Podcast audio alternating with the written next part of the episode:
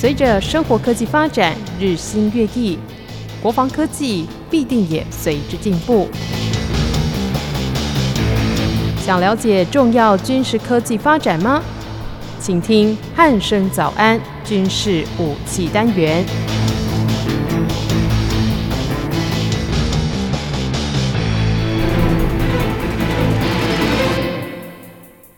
各位听众朋友，您好，欢迎收听今天的军事武器单元。今天邀请到全球防卫杂志的主编陈国民主编来到节目当中。国民哥，你好。呃，主持人，各位听众，大家好。是国民哥，最近这个俄罗斯哦，他有展示一些就是他们建军的成果。那这个各式各样神奇、比较少见的武器，通通都出笼了。这样子，对。那其实我们看到一些新闻报道，它的透露出来的一些。武器装备可以说是蛮特别的哦。那在节目的一开始，是不是先请国民哥为我们听众朋友做一个简介呢？呃，我们这样来看哦，这呃基本上来讲哦，呃居住在台湾的民众哦，基本上是比较少哈关注俄罗斯的新闻哦。但是你关注大陆的新闻是情有可原，因为毕竟哈是敌对的两岸哈，他们用军力为什么？这我们可以看哦。但是呢，俄罗斯呢展示它的新型的建军成果展哦。这个新闻呢，居然是啊，原始出处居然是中国的国防报哦，这个就基本上也是中国军方的报纸啊。那后面呢，这个新闻哦，现在符合现在的阅读潮流哈，都有下面哦，不管是微信啦、微博啦，或 QR code 等等哦，就你可以一扫一扫哈，就相关的报道会更多哈。那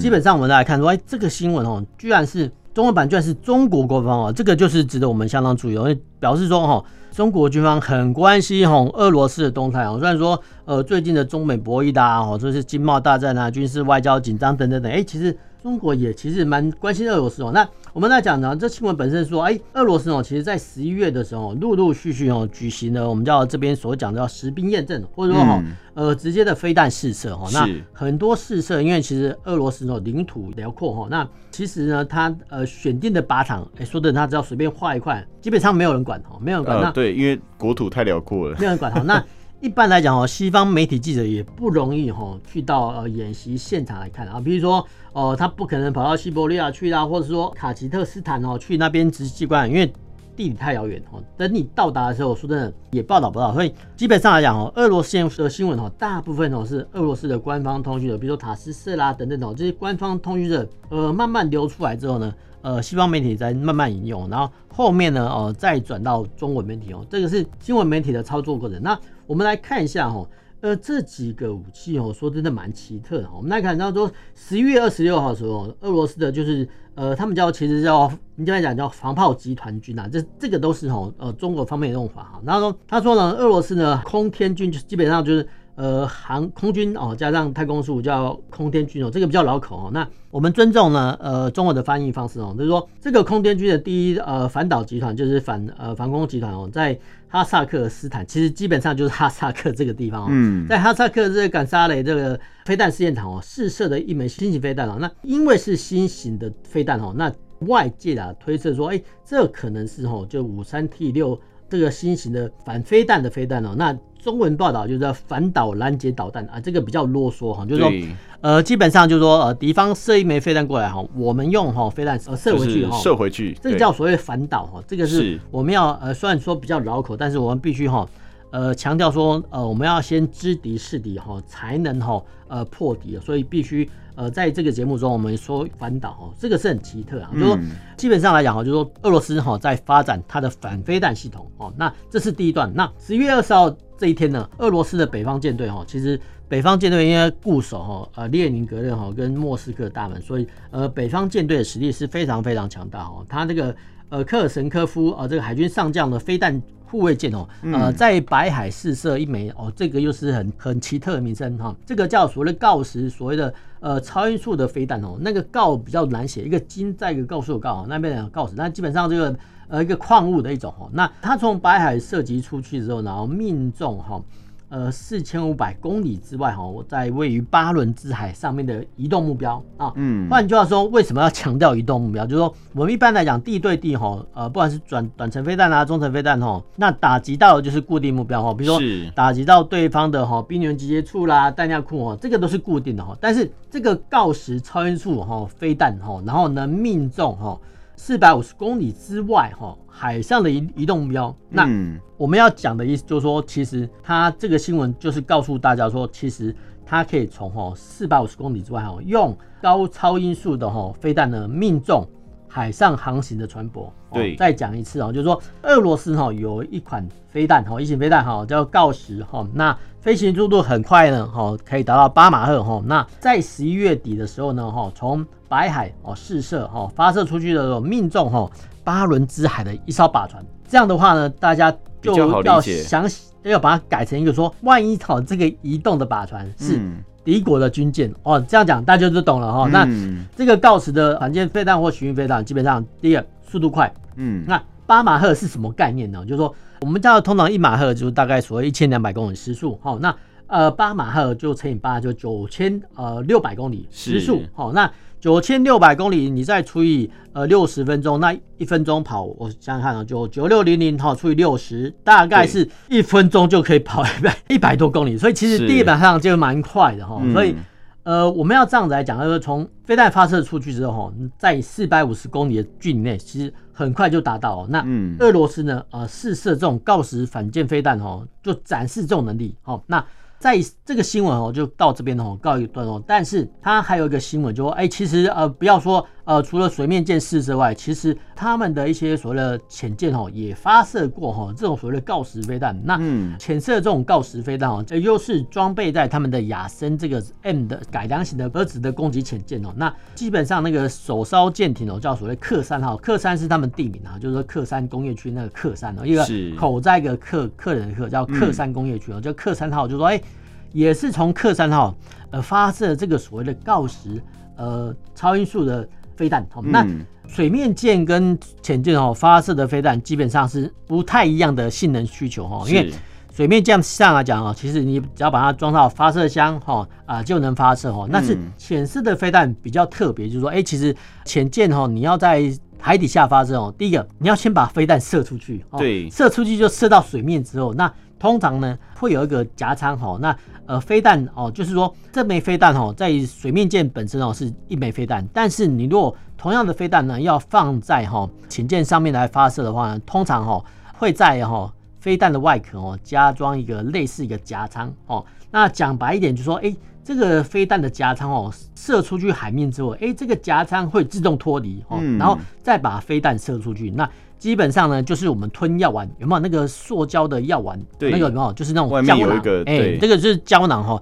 这个胶囊的概念用到哈所谓的浅色的飞弹上面，那是基本上呢，这个工艺水准是相当高哈。所以其实。我们光哈到时的反舰飞弹哈就已经讲这么多。那其实我们再提到一点说，其实俄罗斯呢还有比较算说低阶或者是传统啊，那个就是所谓的呃口径式的巡弋飞弹。那口径的巡弋飞弹还有后面我们讲也是一款比较啰嗦哈，就名字比较老口叫搞玛瑙哈。但基本上这个都是翻译的名词。那基本上。我们讲红宝石哦，这个反舰飞弹哈，基本上大家就比较容易理解。那俄罗斯呢，也在哈十月二十三号跟三十号分别从这个克三号这个潜舰哦试射哈，他们原本就装备的口径跟所谓的红宝石反舰飞弹哦，那其实也都命中目标。那我们要这样讲说，呃，这个新闻的本身的意思说，哎，俄罗斯呢，哈，透过哈，尤其是年终哈，那其实。这个礼拜哦是他们的圣诞节哦，就是呃外国人圣诞节哦，基本上是过节的时候。就是说俄罗斯呢在十一月底试射，然后呢在最近哦才试出说，哎，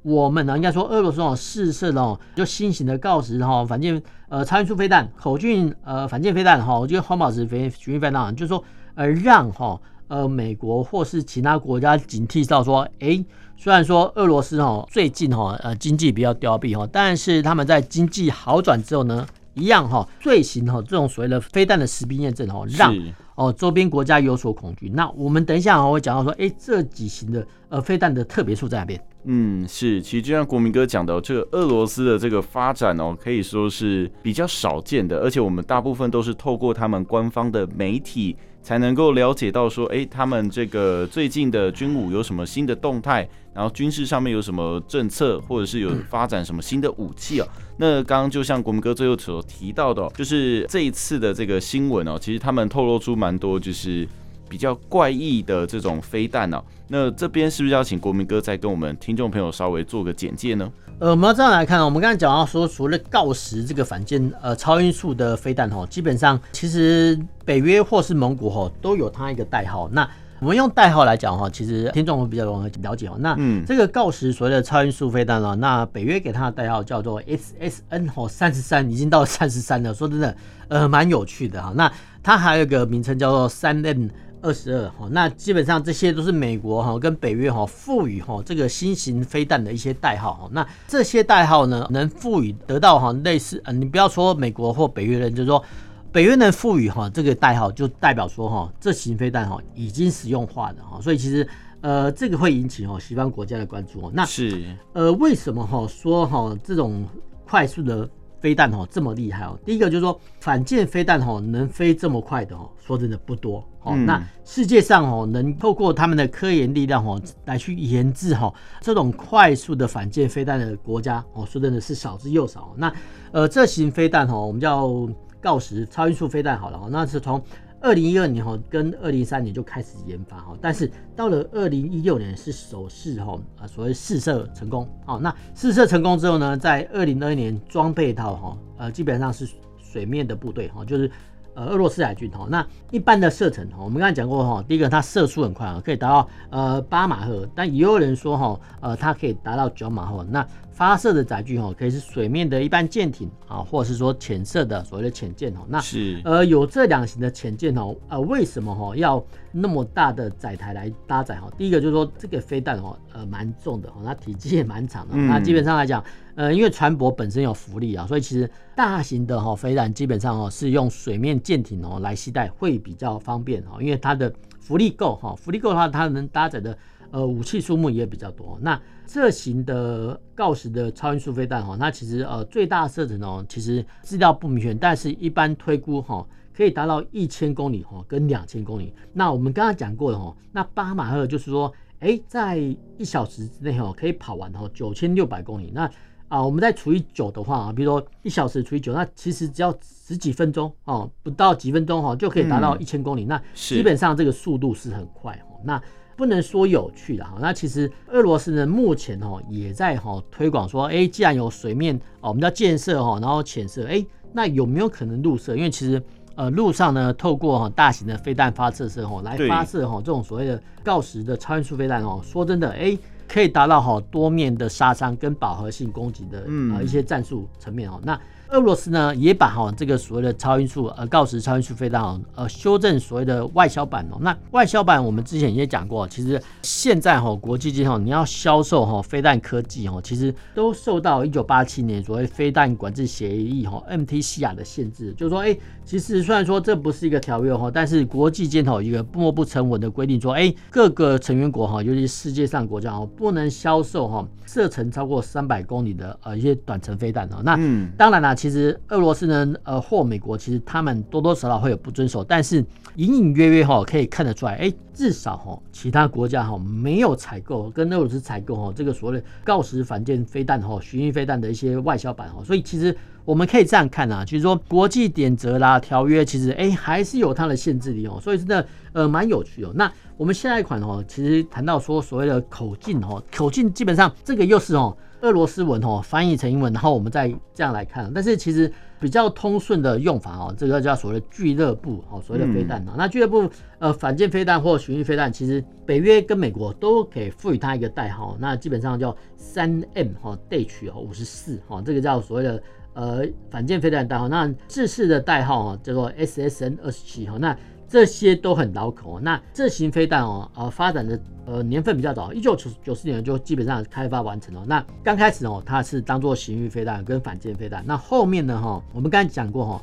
有舰射哈，也有潜射。那后面呢，它也发展出所谓的陆射跟空射哈。那就是说，在战时的时候呢，哦，如果说哈，得知到，比如说美国的航舰弹奏群哦靠近巴伦支海啦，或是说白海啊，或者说其他呃地方的时候，那俄罗斯人要反击的时候呢，他就可以透过哎水面舰、战舰、哦潜舰哦陆地上的发射车哦，透过哈这四种的载台哦一起发射哦这种所谓的巡弋飞弹哦来集成哦对方的水面舰艇哦，让它难以招架。那因为它的种类很多啦，那其实它的呃型号说真的蛮多。那这个时候呢，我们还是必须把这些型号哦再念一次哦。啊，譬如说三 M 四 K 哈，三五四 T 哈，三 M 四三 M 十四 T 哈，那其实这些我念起来都很绕口。那后来呢，呃，外国人应该说西方人哦，就把啊这个俱乐部飞弹哦，简称叫 CLUV 哦，那后面呃一横哦，就代表不同的型号，譬如说。Club K、Club S、Club N、Club T、Club A，哈，那其实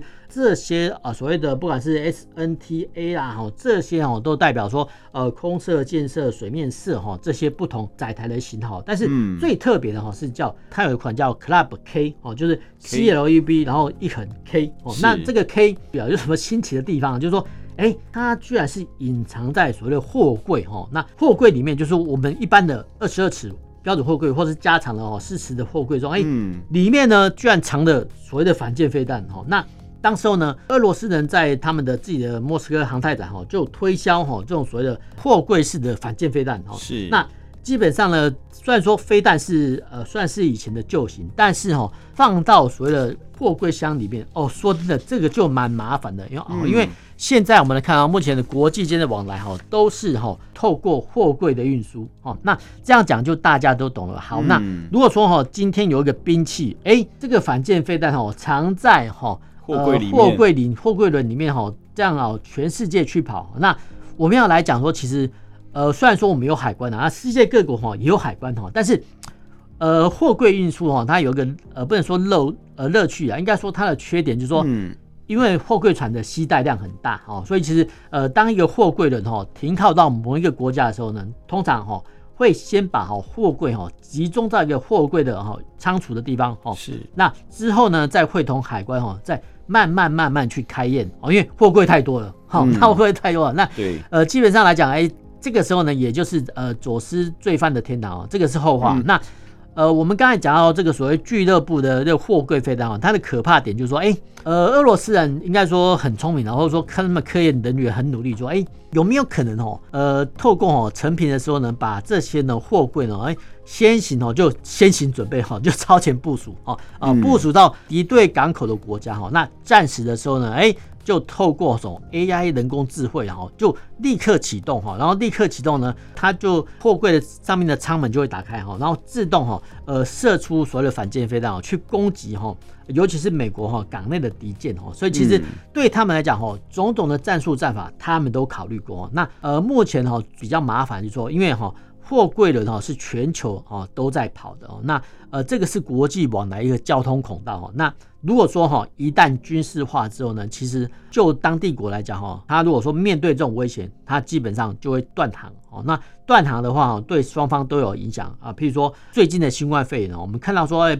很多国家都断航，那其实对哈国际民生都非常有非常非常大的不利的影响。那如果说了哈，俄罗斯人采取这种措施的话，其实他要承受说他们的国内经济哈的风险，因为没有人敢跟他往来哈，因为就你用完之后，那所有大家都怕了，说哎，我怀疑你的货柜啊有问题啊，所以其实他不进口。那不进口的话，其实对俄罗斯来讲是比较受伤害比较大哦。这个是所谓的俱乐部哈反舰飞弹哈，另外有趣的一面。嗯，是，其实，在经过国民哥的介绍之后，我们可以发现就是。俄罗斯发展的这些武器哦，其实都有它独特的地方哦。那不知道对岸，就是因为其实这则新闻是从对岸的这个国防网出来的。那不知道对岸有没有类似相对应的武器，可以请国民哥跟我们介绍一下吗？呃，我们要这样来看哦，其实中国大陆哈发展到所在不管是所谓的各型防空飞弹啊，或者反舰飞弹啊，其实它有一个特点，就是说。呃，我们来讲哈，第一个它叫做所谓山寨哈。那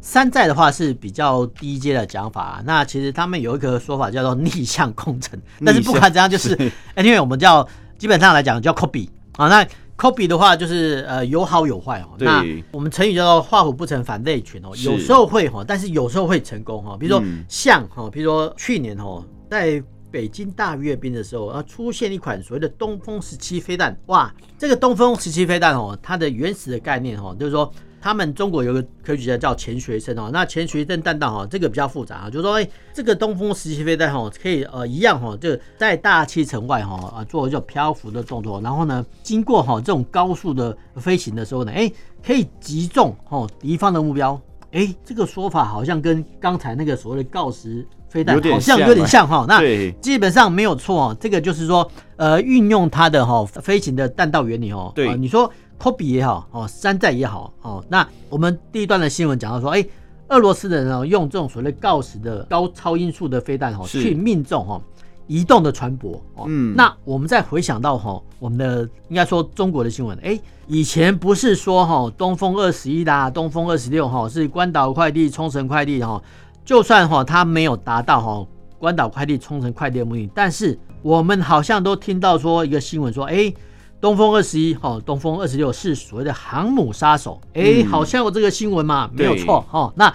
基本上来讲，哈，这个东风二十一、东风二十六又是哈，透过飞弹的高速哦去击中哈，呃，这个所谓的美国航舰。当然，哦，中国也知道说哈，美国航舰会有所防范哦，但是东风二十一或东风二十六哈这类所谓的航母杀手哦，你去打哈，就是航母克星或航母杀手，其实都有、嗯、那。基本上来讲，我们是用航舰的，因为航母是中国大陆的名词哦。那但是我们尊重它，就是说，呃，东风二十一或东风二十六，他们一直在吹捧说啊，我们可以哈棒打美国狗啦，或者说把美国航舰战斗群哦驱逐到亚太之外哦，用的就是东风二十一、东风二十六。那他们靠的原理是什么？一样哦，就是透过呃所谓的高速的飞弹哦去命中敌方的航舰打击群。就算不命中的话，其实高速的状况下也呢可以造成它的伤害哦。那我们再回到所谓的口径或者是 club 哈这个俱乐部啊，巡弋飞弹或反舰飞弹的一些状况。那我们要来讲哈，其实呃中国大陆哦早就有类似的产品哦，比如说他们的鹰击哈，鹰是老鹰的鹰哈，级是击败的哦，鹰击六十二啦，鹰击八十三哦。那外销的版本哦，它是浅色、空色，还有呃面色，就是所谓呃建设部分哦，它也有所谓的呃 C 七零一、七零五哈，呃七零二等等哦。那这些系列哈，基本上呃都是。仿制或是山寨所谓的俱乐部的呃反舰或巡弋飞弹哈，那当然啦、啊，或许哈它的导引精度比较不佳哈，但是有些飞弹哦，其实它有外销的时机哈。那这部分呢，比如说像伊朗的话，就采购哈部分的哈中国制的反舰飞弹哦。那所以其实武器呢，在获得外销的话，基本上它它都可以获得外汇。那在获得外汇的状况下，其实它又可以哦继续投入哦相关飞弹的研改哦跟制导。所以其实。这个是比较麻烦的哦。那我们再看到哈，刚才其实第一则新闻哦，其实还有一个没有讲到一个怪物怪异武器哦，那个就是基本上啊，这个叫所谓的红宝石的所谓的飞弹哦。那它一个中文的名字比较绕口，叫搞玛瑙的飞弹哈。那个搞是一个密字旁，再一个高哈。那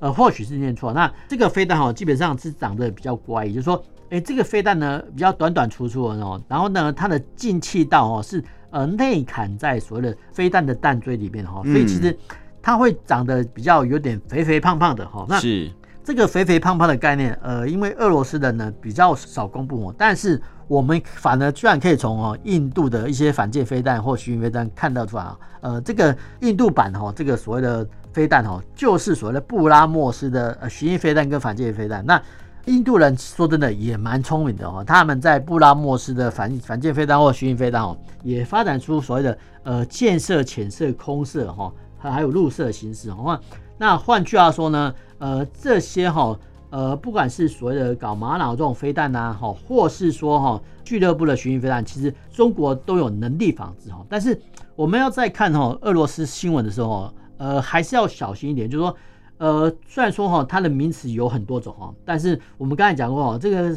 不管是红宝，我们叫我们修正成红宝石飞弹好了哈。那其实红宝石飞弹基本上是用在哈所谓的呃水面舰哈。那如果说呢用在陆陆地上呢哈，它就构成一个陆地的发射单元。那呃陆地的发射单元哈，那俄罗斯人跟中文的名字哦，他给它一个呃名称叫做所谓的人宝哈，人就是一个。呃，木再加一个呃，临水的临，去掉一个两点水哈，那种叫人保哈。这个人保的飞弹系统，那其实呃，目前呢，俄罗斯人已经配了三套哦，未未来会更多哈。呃，配发到所谓的加里宁格勒哦，加里宁格这就是呃，位于波罗的海哈，呃，一一块飞地哈，说的很奇特，这个说。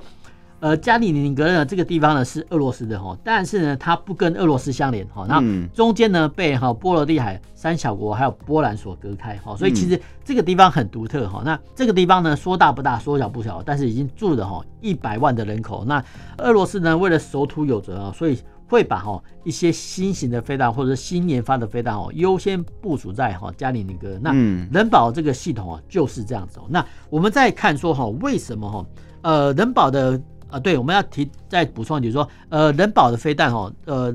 其实中国哈也有所谓的山寨版，那它的英文名字比较老口哦。那我记得没错，那就是 CM 一零一跟 CM 一零二哈。那基本上就是长得肥肥胖胖的哈，然后中间的鼻锥哈、弹锥的两侧哈有进气口哈，所以其实它基本上呢有点像哈。以前的哈米格二十一、米格十五跟米格十九哈中间的进气道这个设计的构型哈，那基本上呢，这种圆锥体的飞弹，哎，这种肥肥胖胖的圆锥体基本上是很难符合呃飞弹的流体力学设计，但是俄罗斯人觉得说，哎，这个方法可行，然后它可以节省很多空间，所以把这种怪异的巡弋飞弹哦或反舰飞弹哦制造出来，然后。呃，配置在他们的加里宁格勒军区哦，但其实还有很多外销哦。那其实我们要这样来看呢，就是说俄罗斯的呢很多概念哈，就是发展到好完全，基本上会超前很多年哈。比如说我们之前的提到所谓的呃水面舰的垂直发射系统，古早的时候是所谓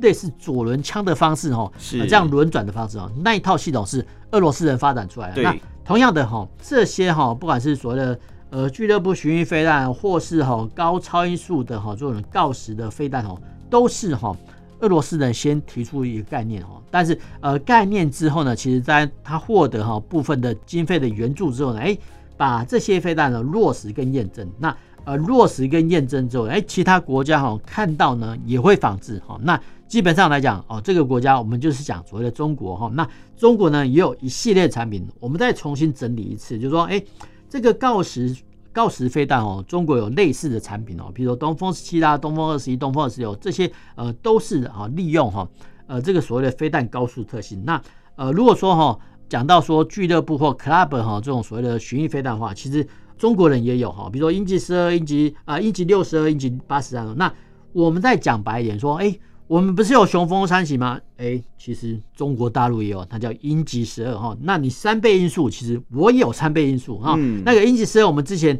呃也在说，呃最近哈一些攻击哈侵犯我们的呃台海中线跟西南防空识别区看到啊，这个就是所谓的鹰击十二，它故意让给我们看。所以其实我们要这样来讲啊，就俄罗斯呢呃发展出很多概念或者很多新武器，中国方面科研单位就会努力在破解，然后再使用。嗯，是，其实这样听起来，这个中国算是学习热忱还蛮高的，用这种方式讲的话会比较 适当一点啊。是，那其实就是面对对岸这样子不断的在模仿俄罗斯的这个新式的武器哦，那其实俄罗斯的武器概念其实也真的蛮有它的独特之道啦。那不知道台湾在面对这样子的状况，应该要如何去应应呢？呃，我们要这样一下，再再重新整理一下哦。中国哈有几个大的一些科研机构啊。那第一个就是所谓的呃中航集团的 AVIC 哦。那 AVIC 的话，基本上就是我们的汉翔乘以二或乘以三哈。这样讲大家比较容易理解哈。那、嗯、呃，我们有中科院呢，就 CSIC 哈，就是大家中山科院大家都很清楚哈。呃，我们的发展时机哦。那中国也有类似的科研单位，而且是两个。那我再讲一次哦，就是呃中国呃有两个大的哈中山科学园区哈。那比如说。呃，中国航天科工集团、中国航天科技集团，那英文的缩写叫 CSA 和 CSIC 哈。那这个只是哈他们的中科院的部分，但是他们还有专门的哦所谓电子战或电子的研发哦单位哈，就是呃我们讲所谓的中国电科哦，然后他们也有他们的造船船舶哦，其实都是呃维持所谓的复数设计哦，因为他们可以竞争哈。那有这么多的科研单位哦，它当然哈它的成果产出就相当相当的庞大，但是。我们总归来讲哈，就是在反舰飞弹跟巡弋飞弹方面哦，过往哈，在一九八零年代哈，就巡弋飞弹哈，它的特性就是打得准哈。那一九八零年代问世之后呢，哦，它是透过哈，比如说地形的比对系统啦，然后精准的哈去命中目标。那呃，巡弋飞弹的效果呢，我们哈在一九九一年啊波斯湾战争的时候，哎，看到说哎，呃，美国发射巡弋飞弹哦，精准的命中哈伊拉克军队啊境内哈空军的一些机堡，而且还把它贯穿的哈，然后。呃，一枚哈，第一枚好巡弋飞弹先击穿外壳，然后第二枚哈再击穿哈呃内部的飞机哈，所以其实我们可以看到说，一九九一年时代的时候，居然哈是这种概念哦。那但是呢，巡弋飞弹哈，你看一九九一年迄今哈，我们看一九九零哈两千迄今二零二零已经三十年哦。那巡弋飞弹的一个缺点哦就是慢，哦所谓的慢就是说呃它通常是低于哈所谓。呃，一马赫哦，就是音速以下，嗯、就是说，哎、欸，其实他打得很准，但是呃，他有一个弱点，就是飞得比较慢。那如果说呢，这个时候呢，呃，在天上哈有一架预警机的话呢，那其实呃，透过哈呃强力的雷达波去侦测，说真的哈是可以侦测到来袭哈。虽然说它是低空哈，那低空的话，其实它可以躲避哈地面上的侦测雷达，但是它比较难躲避掉说，哎，在空中的雷达哦。这样讲的话，大家都懂，就是说，哎，其实巡弋飞弹哈，只要敌方哈只要有发射的侦透的时候呢，其实。受害的国家哈，只要升空一架预警机，基本上呢是比较容易抓到。那嗯，比较容易抓到，就是说，哎，看得到哈来袭的飞弹之后呢，其实它就可以通知哈呃地面的防空部队啦，或是防炮部队哦，做先行拦截的动作哦。这个概念是大家有。那但是呢，呃，没想到说现在的武器概念哦发展的话又变快速。那以前呃我们在念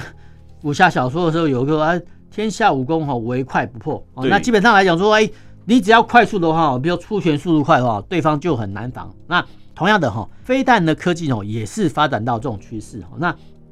我们不敢是说哈，俄罗斯的锆石飞弹，或是说哈，呃，中国的东风十七飞弹，或是说哈，中国呃东风东风二十一哦，东风二十一，基本上呢，它就是透过哦呃飞弹的快速性哦，造成哦呃敌呃受袭一方无法防范哦，所以基本上哈，我们这样说，哎。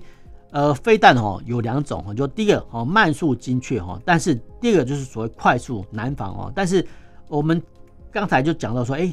俄罗斯人呃透过锆石飞弹的试射哈，向世人验证说，哎，其实我有一型快速的飞弹，然后呢又能命中一众的船舶啊，那这个会带给哈中国很大的启示，说，哎。我也要好，那我也要的状况下呢，他就呃发展相关的哦一些呃反舰飞弹。那我们在可预期的未来了哈，就是说我们的海军的舰艇哦会呃面临到哈呃大很大批的哈呃中国方面的俱乐部的巡弋飞弹或反舰飞弹，比如说鹰击呃六十二啦，或者鹰击八十三，甚至哦啊也有三倍音速的鹰击十哦，这个只是说哈反舰飞弹部分那。其实反舰飞弹部分呢，第一个就是说，第一个呃要先能侦测得到哈，那侦测得到的话，其实呃会增加守军的反应时间哈，这就表示说还有机会把它拦下来哈。那对付快速的飞弹的话，基本上我们比较难以去防范哈，因为我们的一些哈防空飞弹可能要用在所谓高价值目标防护，当然了哈，舰艇也是高价值目标。那呃目前呢，如果说我们水面舰哦，如果说碰到哈这种哈。呃，类似所谓的锆石哦，超音速飞弹来袭的时候呢，基本上来讲，我们只能发展说呃软杀的科技，就说哎，飞弹说啊、呃，虽然说这个飞弹飞得很快，但是它的终端导引啊、如果说被破坏的话哦，让它哈、哦、去击伤啊别的次要目标哈、哦，这个或许是我们呃中科院该努力的方向哦。那你如果说哈、哦、要花大钱哦，把它这个所谓快速的飞弹拦下来哦，当然是可以，问题是。你要花多少的经费跟时间哦？那我们要讲说，其实呃软杀科技哦，也是我们应该发展的部分。而这部分呢，对付哈中国的快速飞弹可能比较有效。嗯，是。其实，在面对就是对岸这样子的威胁，因为的确是有可能会发生一些